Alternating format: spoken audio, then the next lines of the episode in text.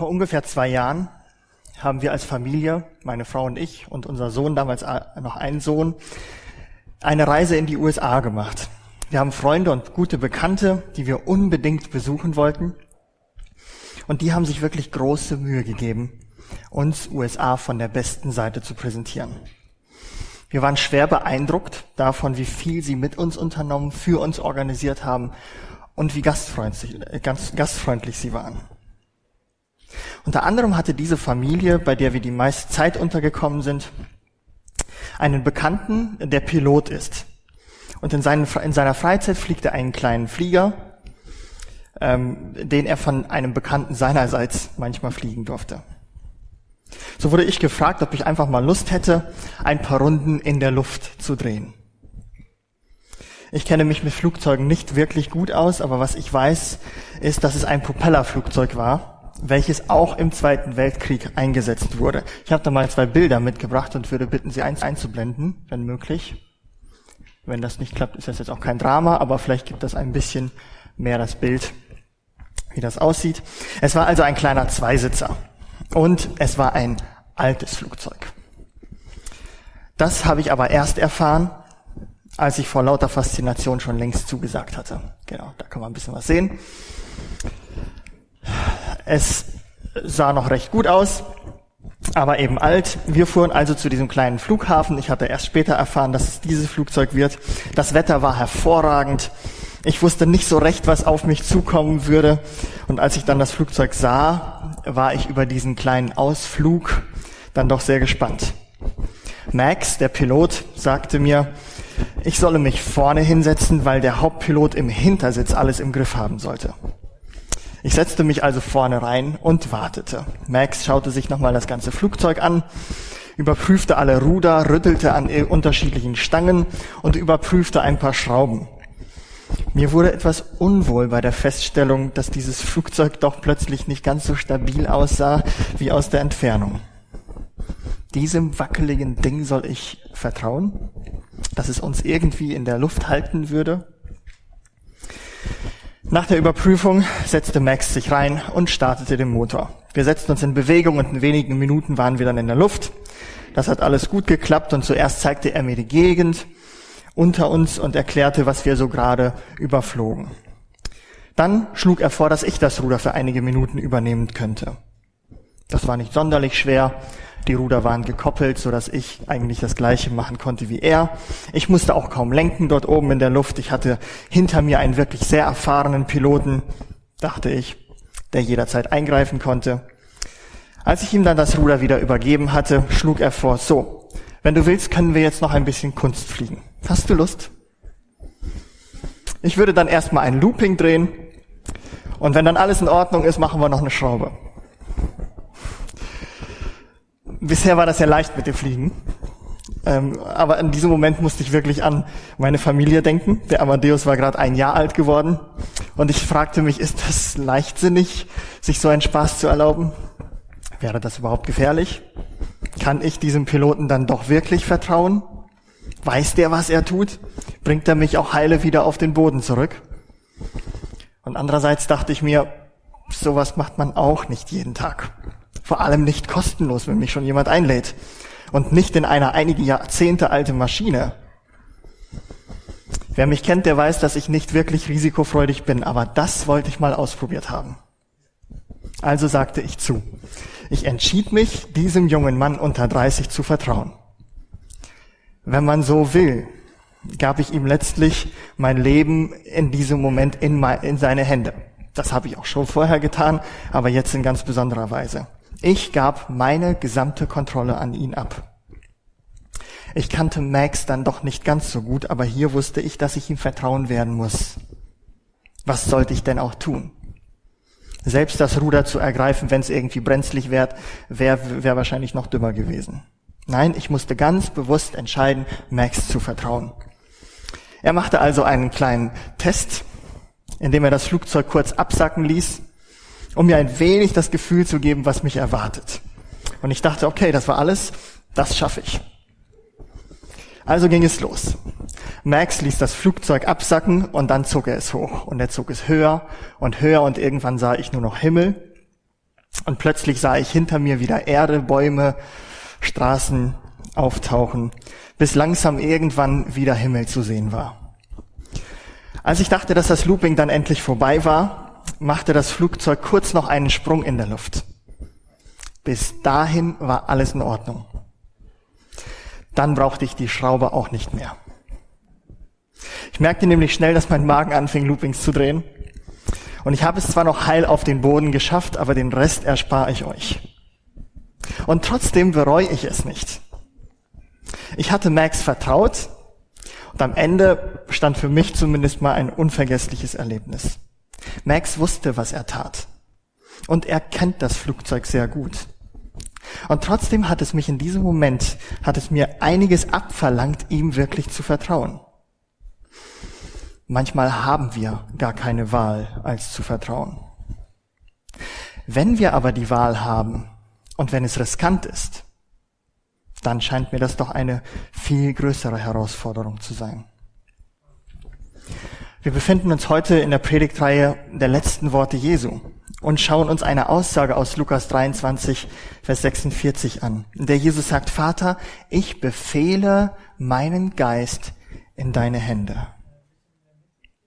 Jesus vertraut hier im Angesicht des Todes sein Leben noch einmal ganz bewusst und freiwillig seinem Vater an. Diese Worte Jesu lesen wir übrigens nur in Lukas, im Lukas-Evangelium. Und das passt zu Lukas. Er hat nämlich mit seinem Evangelium das Ziel, möglichst einen zuverlässigen Bericht über das zu geben, was passiert ist. Es gibt allerdings auf diese äh, Aussage auch Hinweise in Matthäus und Johannes. Da lesen wir, Jesus neigte sein Haupt und verschied. So sagt Luther es. Und was dieses Verschied im Urtext meint, ist, er schickte seinen Geist weg oder er übergab seinen Geist. Diese Aussage ist also mit ziemlicher Sicherheit kein Wort, welches später in den Mund Jesu gelegt wurde, weil es irgendwie schlecht bezeugt ist. Und es ist auch nicht einfach nur ein Zitat aus dem Alten Testament, welches dann dazu gedichtet wurde, weil es so schön passt. Nein, in seiner schwersten Stunde spricht Jesus hier noch mit vollem Bewusstsein einen wichtigen und entscheidenden Satz. Und dieser Satz war den Juden nicht unbekannt. Das haben wir eben schon aus der Textlesung in Psalm 31 gehört. Dieses Gebet wurde von den Juden häufig als Abendgebet verwendet. Als Jesus diesen Satz also sagt, müssen die dagewesenen und um das Kreuz herumstehenden Juden unbedingt an diesen Psalm denken. Drei Aspekte, die jedem Juden auch aufgefallen sein müssen, als sie diesen Satz von Jesus gehört haben, möchte ich heute mit uns näher anschauen. Werden, Jesu, werden sie also hören, die Juden, wie Jesus sagt, Vater, ich befehle meinen Geist in deine Hände, wird ihnen mit Sicherheit aufgefallen sein, dass Jesus diesen ersten Satz aus Psalm 31, Vers 6 um dieses kleine, aber wichtige Wort Vater ergänzt. Und der zweite Satz von Psalm 31, Vers 6 fehlt hier ganz. Da heißt es nämlich, du hast mich erlöst, Herr, du treuer Gott. Und diese Unterschiede sind kein Zufall. Während David in Psalm 31 und mit ihm zusammen alle Juden Gott beim Namen Jahwe nennen und ihn als Gott ansprechen, sagt Jesus hier mit diesem einen Wort Vater, was ihm im Angesicht des Todes Kraft gibt, sein Leben an Gott abzugeben. Als Mensch kann Jesus diesen Gott Vater nennen, weil er ihm bedingungslos vertraut. Jesus ist eins mit seinem Vater. Ihm seinen Geist anzubefehlen, ist das Ergebnis dieses völligen Vertrauens zu seinem Vater. Und deshalb braucht es an dieser Stelle auch den zweiten Teil von Psalm 31, Vers 6 nicht. Das Vater von Jesus enthält bereits das Du hast mich erlöst, Herr, du treuer Gott.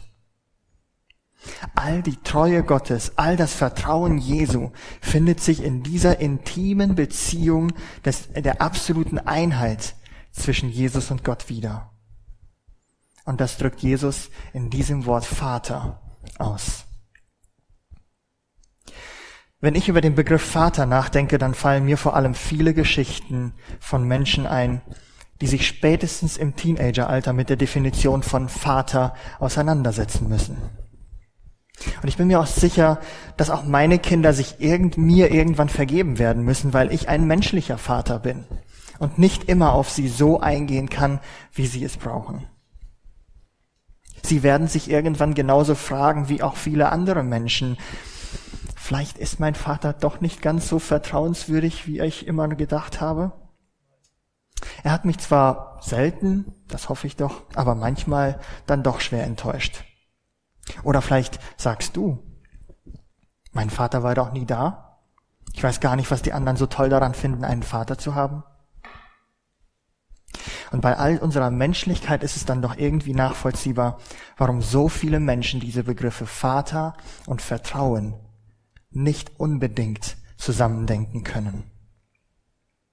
Und warum sollte man dann Gott als Vater für vertrauenswürdiger halten als seinen eigenen Vater?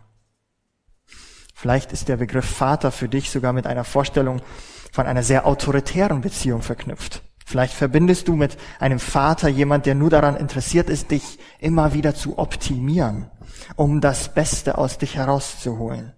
Es ist nie genug und du kannst und du musst immer besser werden. Vielleicht ist dein Vaterbild eine einzige Enttäuschung, weil dir sofort Begriffe wie Abwesenheit, selbstzentriert oder jähzornig einfallen. Wie auch immer deine Vaterbeziehung war oder ist, sie wird vermutlich einen großen Einfluss darauf haben, wie du Gott als Vater siehst. Und deshalb bin ich immer wieder so fasziniert, wenn ich Menschen beobachten kann, die auch noch oder vielleicht gerade als Erwachsene eine vertrauensvolle und tiefe Beziehung zu ihren Vätern haben. Sie zeigen uns ein wenig davon, wie tief die Einheit zwischen Jesus und seinem Vater im Himmel war.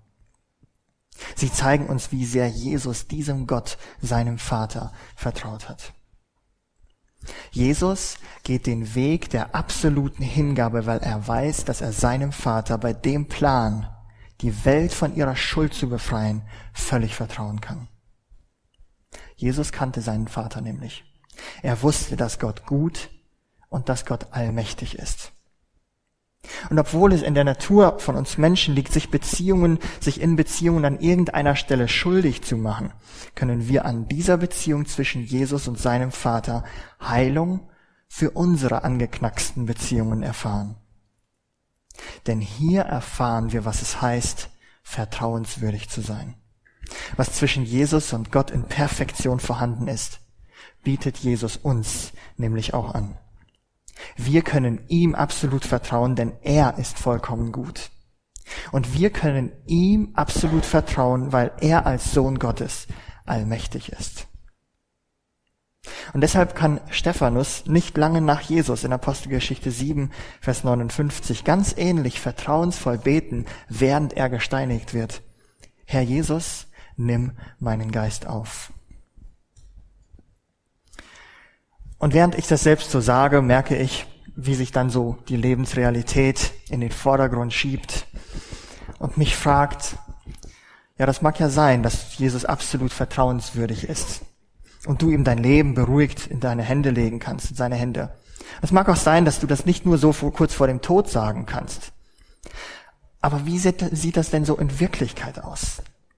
Was ist denn mit all den unbeantworteten Fragen über deine Zukunft? Was ist denn mit deinem jahrelangen Kampf um Gesundheit und irgendwie will's doch nicht besser werden?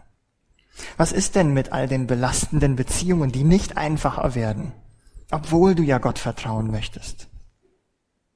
Vielleicht fragst du dich, ich bete da schon so lange. Ich suche schon so lange nach Antworten. Ich frage Gott schon so lange. Hört er mich nicht? Ist er wirklich so gut? Kann er wirklich etwas in meiner Situation verändern? Das sind keine theoretischen Fragen.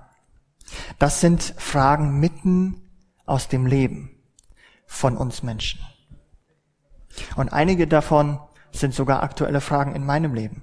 Und ich habe keine theologisch korrekten Antworten darauf.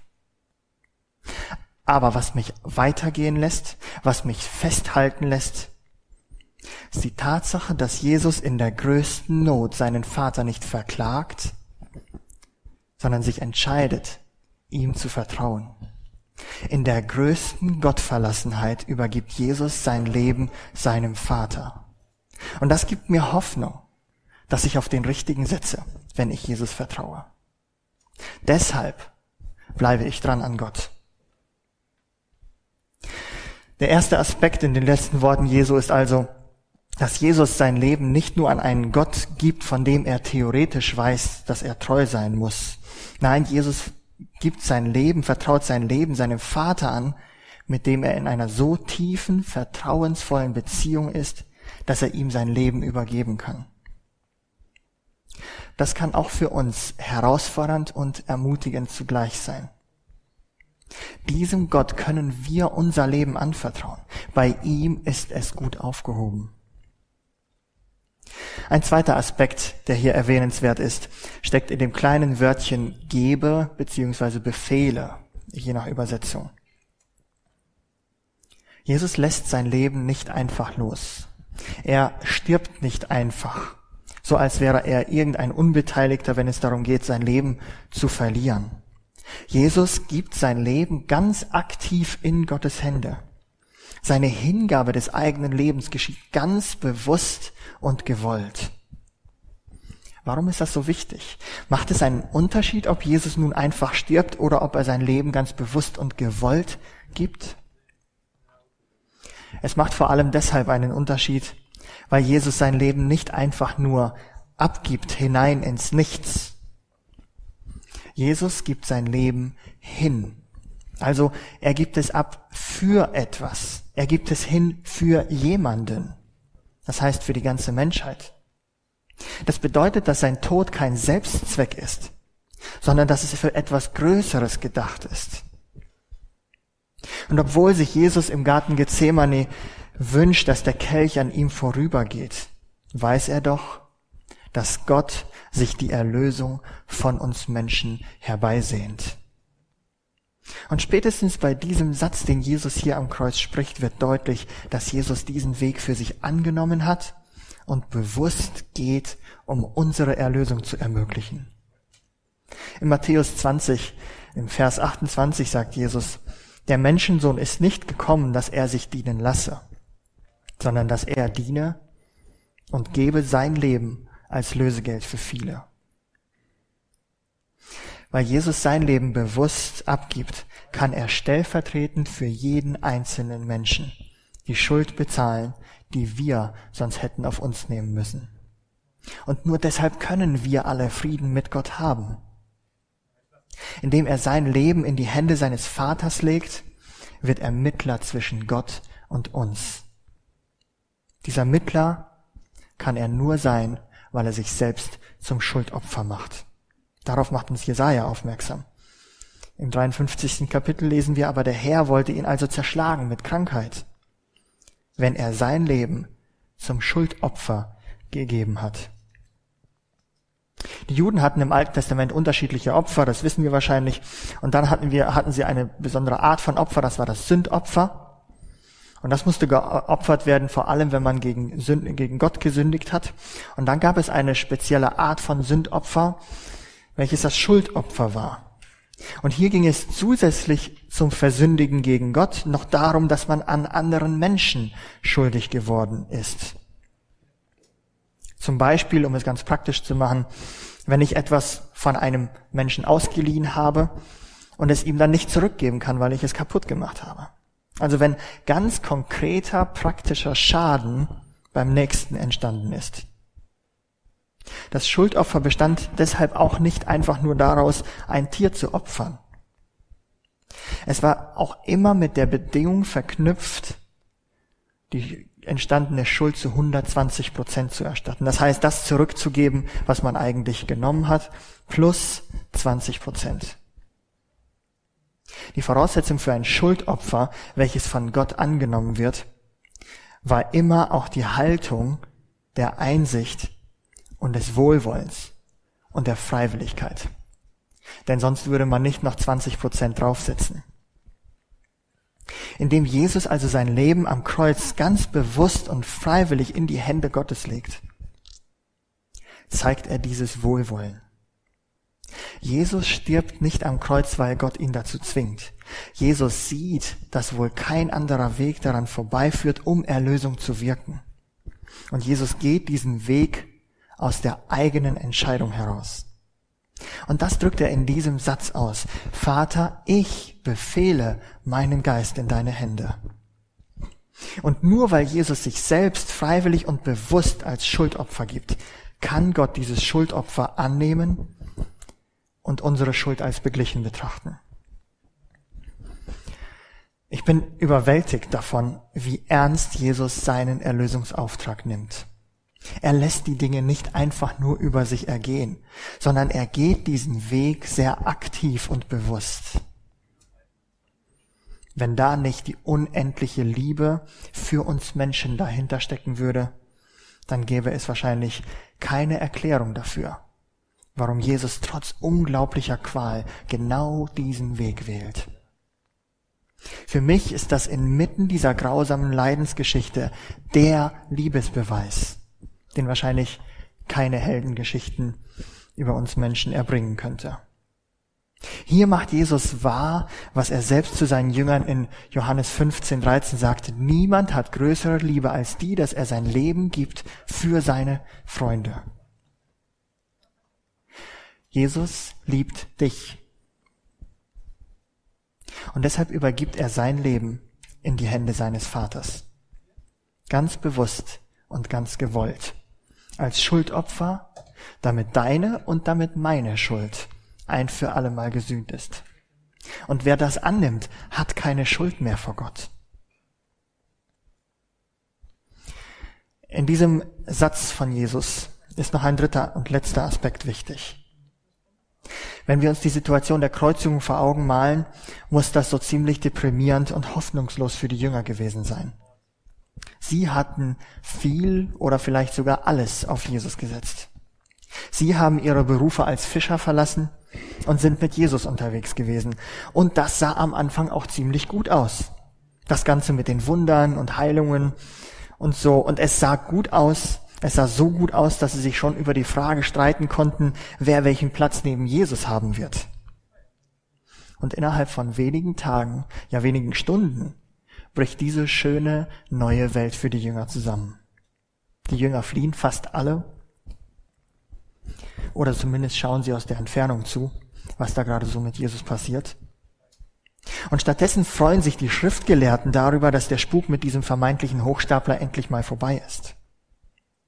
Letztlich haben sie dann doch die Oberhand behalten. Sie haben das Sagen in Israel und genauso fühlen sie sich jetzt auch wieder. Sie haben sogar die Römer vor ihren Karren gespannt. Wenn sie schon selbst kein Todesurteil sprechen dürfen, dann haben sie wenigstens die Römer dazu gebracht. Und die Römer wissen genau, wie man Macht ausübt und wie man jemanden demütigt. Sie reißen ihm die Kleider vom Leib. Sie hängen ihn zusammen an ein Kreuz mit Schwerverbrechern. Und sie setzen ihm eine Dornenkrone auf. Es schien doch irgendwie sehr deutlich zu sein, wer hier das Heft in der Hand hat. Die Pharisäer sind die Gewinner, die Römer sind die Machthaber und Jesus ist der Verlierer. Er ist den Mächtigen ausgeliefert. Sie können mit Jesus was machen, was sie wollen. Und das haben sie auch genüsslich getan. Die Jünger können nach Hause gehen. Die Party ist vorbei. Die Realität hat sie eingeholt. Und inmitten dieser so hoffnungslosen Situation sagt Jesus diesen Satz. Vater, ich befehle meinen Geist in deine Hände. Moment mal. Hat er das wirklich gesagt? Er befiehlt seinen Geist in die Hände seines Vaters? Es wirkt, als hat er sich das Leben von den Machthabern nehmen lassen. Jesus sieht das aber anders. Jesus gibt sein Leben in die Hände dessen, der über die ganze Situation nie die Kontrolle verloren hat. Jesus gibt sein Leben in die Hände seines Vaters. Denn er weiß, dass der Vater schon gesiegt hat, bevor diese scheinbare Niederlage überhaupt begonnen hat. Was für ein Kontrast. Augenscheinlich ist Jesus ein Spielball in den Händen von Machthabern, aber Jesus weiß sich geborgen in den Händen seines Siegers. Wenn Jesus seinen Geist also hingibt, ist das keine Kapitulation vor dem Tod. Nein, es ist Ausdruck absoluter Gewissheit. Es ist ein Siegesruf. Jesus ruft den Sieg seines Vaters aus, obwohl seine Situation einige Momente vor dem Tod überhaupt nicht danach aussieht. Die wenigsten von uns werden wohl je in die Situation kommen, wegen unseres Glaubens mit dem Tod bedroht zu werden. Und trotzdem wirkt es auch für uns manchmal, als wären wir Verlierer, wenn wir uns auf die Seite Gottes stellen. Da ist vielleicht ein ehrlicher Versicherungskaufmann, der nicht jede Angstsituation von Kunden schamlos ausnutzt, um unnötige Versicherungen zu verkaufen und sich daran zu bereichern.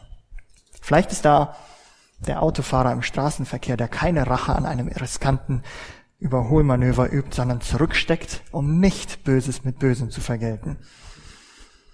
Oder es gibt da die Familienmutter oder den Familienvater, die auf den nächsten Karrieresprung, auf mehr Arbeit und mehr Geld verzichtet, weil sie der Familie den Vorrang geben.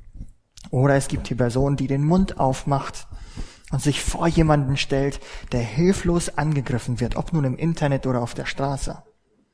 Und diese Person bekommt dann selbst etwas dafür ab.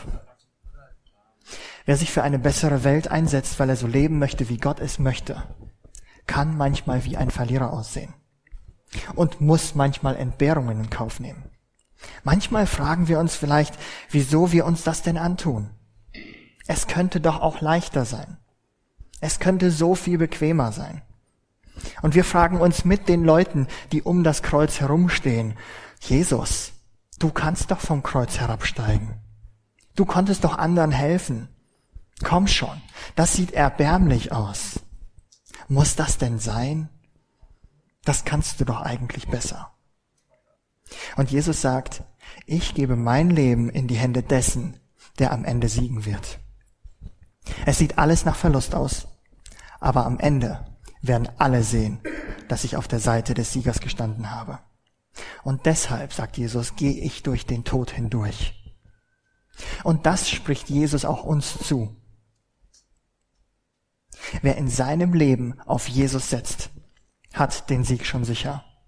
Ja, es wirkt nicht immer so. Es sieht manchmal nach Verlust aus. Jesus spricht den, den Satz, Vater, ich befehle meinen Geist in deine Hände. Und damit bereitet er uns den Weg, es ihm nachzusagen. Nicht als Schönwetterspruch, sondern inmitten von Not, Schwierigkeit, Herausforderung und Perspektivlosigkeit. Vielleicht sogar gerade dann und all seinen Emotionen zum Trotz. Vater, ich befehle meinen Geist in deine Hände. Denn bei dir bin ich immer auf der Siegerseite.